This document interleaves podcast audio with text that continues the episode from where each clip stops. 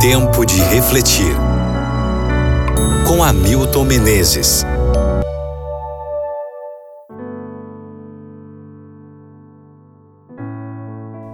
Romanos capítulo 8, versículo 32.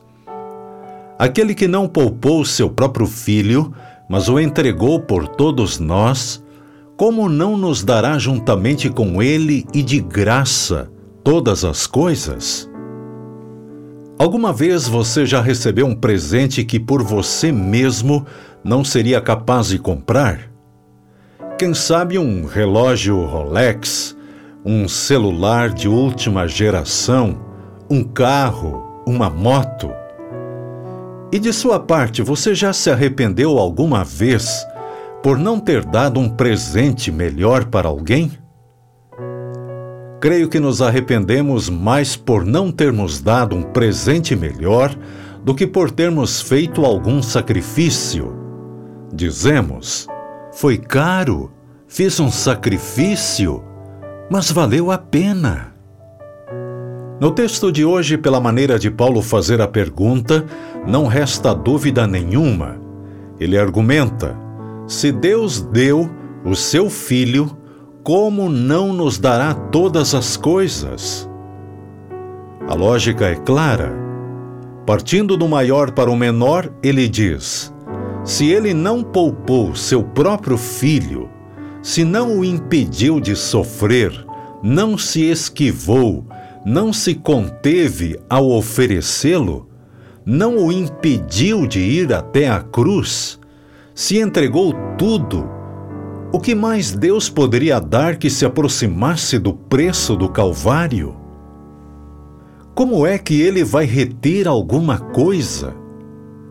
Como é que ele não vai colocar tudo à nossa disposição? Se quando éramos inimigos de Deus, nos tratou pacientemente, como é que agora, sendo seus filhos, não vai dar todas as coisas? Paulo fala em termos universais, excluindo qualquer limitação. Como podemos estar certos de que Deus vai suprir todas as nossas necessidades? Ou, o que mais você quer? Veja que espécie de doador é Deus. Não é aquele doador mesquinho que fica calculando o mínimo que pode gastar para dar um presente. Ele é um doador que dá graciosamente. Se em sua natureza está o fato inerente de que ele dá todas as coisas de maneira generosa e até mesmo extravagante, como é que vai restringir suas dádivas? Como não vai cuidar de nós?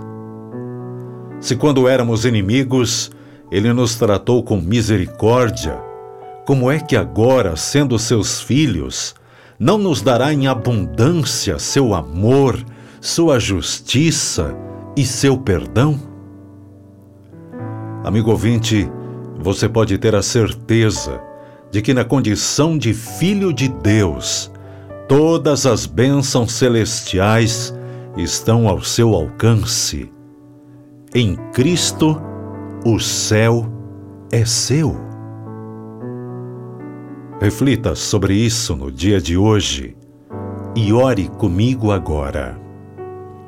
Grande Deus e Pai, obrigado por seres um doador extravagante que dás o que tens de melhor. Obrigado por isso, Pai. Me ajude a dar-te o melhor que eu tenho, a minha mente, o meu coração, e que eu seja um servo fiel a Ti até o fim.